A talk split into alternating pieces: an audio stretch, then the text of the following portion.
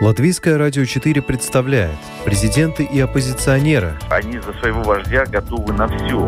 History will not forget what he did. Very special man and president. Монархии и поп-звезды. Ну какой его бизнес? Ну, какие-то деньги зарабатывает. Ну это, конечно, не миллиарды долларов. Чушь. Новые герои и знакомые и незнакомцы. Вообще непонятно, что это за кандидатура. Личности и события мирового масштаба в программе «Мир в профиль».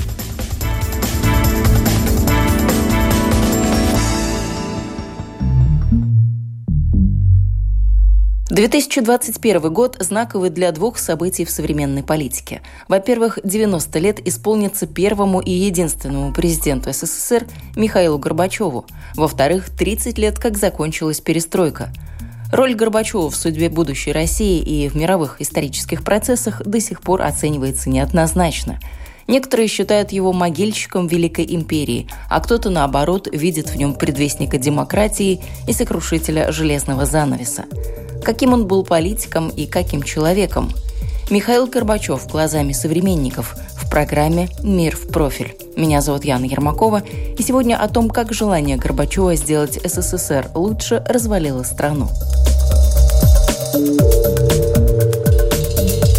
Михаил Горбачев – человек простой. Родился в 1931 году в селе Привольное Ставропольского края, в крестьянской семье. С 13 лет ему приходилось совмещать учебу с колхозными работами. В 15 лет начал работать помощником комбайнера. В 18 лет получил свою первую награду – Орден Трудового Красного Знамени. В 19 стал кандидатом в члены КПСС. После окончания школы с серебряной медалью без экзаменов поступил в МГУ имени Ломоносова. Университет окончил с отличием, после чего работал по партийной линии. Стал первым секретарем Ставропольского крайкома КПСС, а 11 марта 1985 года на внеочередном пленуме ЦК КПСС был избран генеральным секретарем ЦК КПСС. И с 1 октября 1988 года занимал и пост председателя Президиума Верховного Совета СССР, тем самым совмещал высшие должности государства и партии. 15 марта 1990 года на внеочередном третьем съезде народных депутатов СССР Михаил Горбачев был избран президентом СССР, первым и последним в истории Советского Союза. Период руководства Горбачева отмечен важнейшими событиями в истории страны. Это окончание Холодной войны, вывод советских войск из Афганистана и распад СССР. Также была начата перестройка, подразумевавшая введение политики гласности, свободу слова, проведение демократических выборов.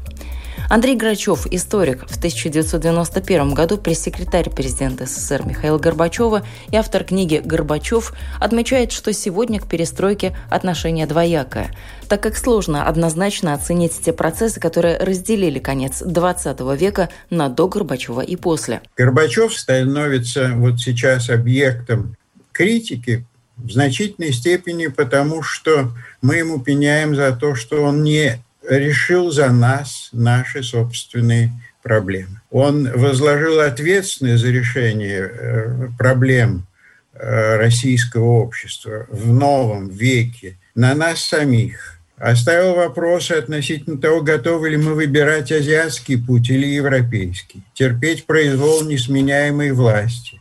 Горбачев снял удавку военно-промышленного комплекса с нашей экономики которая заставляла ее тратить от 40 до 60 процентов ВПК по разным э, цифрам на бессмысленную гонку вооружений, на поддержание имиджа сверхдержавы, за который надо было расплачиваться и уровнем жизни населения, и жизнями наших ребят в Афганистане, и тем, что э, мы представляли собой уникальную империю, метрополия которой жила э, на порядок хуже, чем значительная часть тех территорий, которые она пыталась контролировать. Но, во всяком случае, именно перестройка подтвердила, с моей точки зрения, что Россия способна воспринимать и демократию, и плюрализм мнений, и правовое государство, и уважение личности. Более позитивный взгляд на перестройку у Павла Палашченко, переводчика, политического аналитика и руководителя отдела международных связей и контактов с прессой в Горбачев фонде. Конечно, надо оценить перестройку как э, гуманистический проект и как э, нравственный проект. Ну а все остальное, мне кажется, просто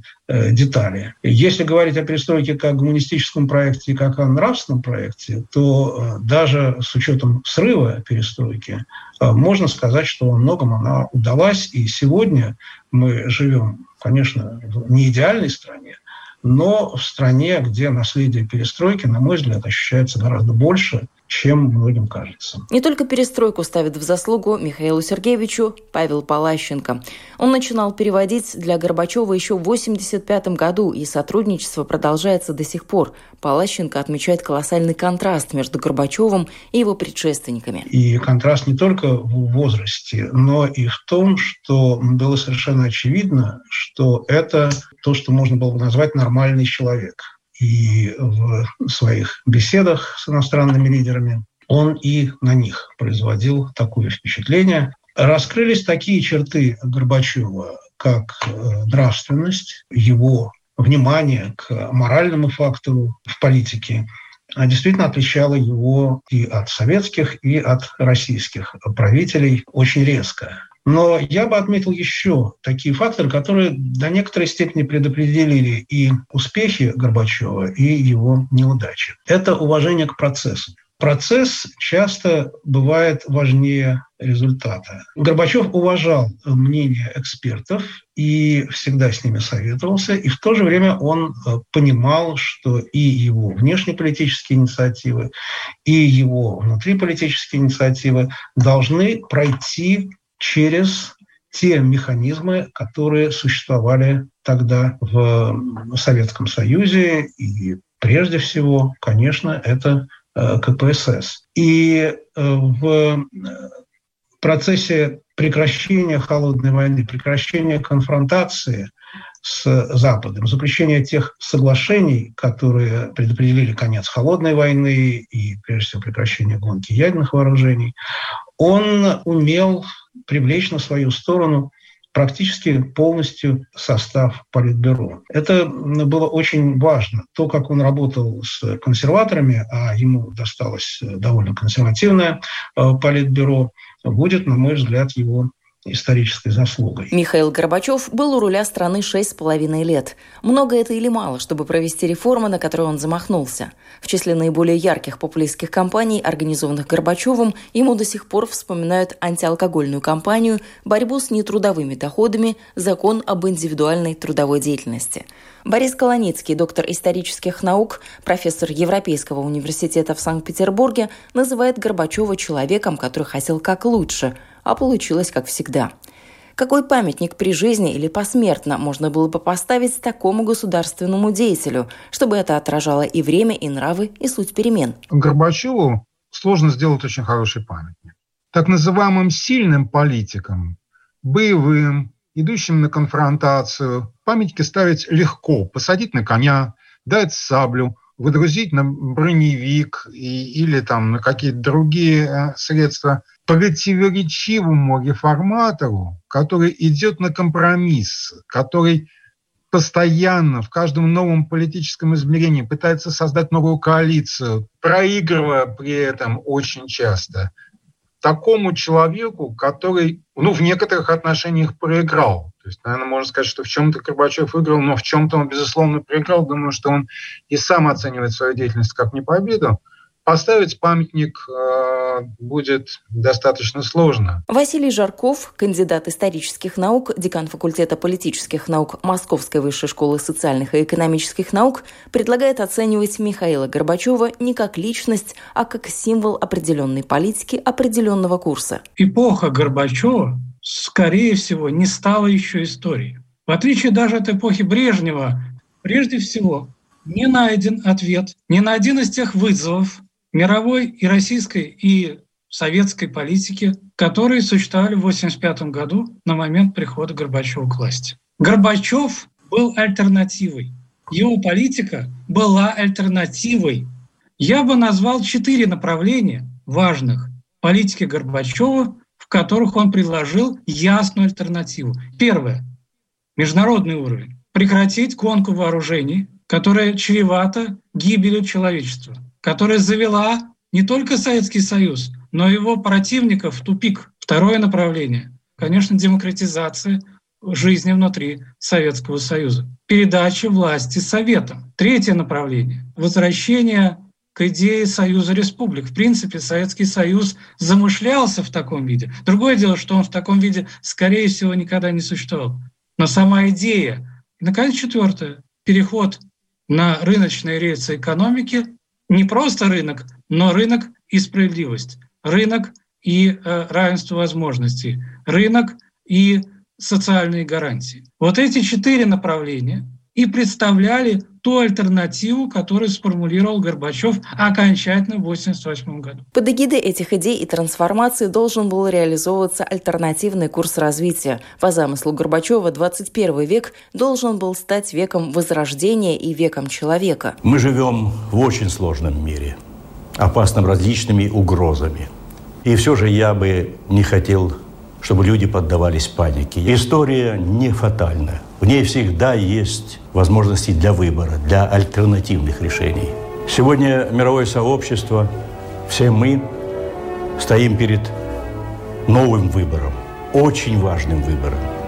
Мы можем смириться с тем, что происходит с нами, положиться на милость стихии, и пусть все идет, как идет – и пусть все будет, что будет.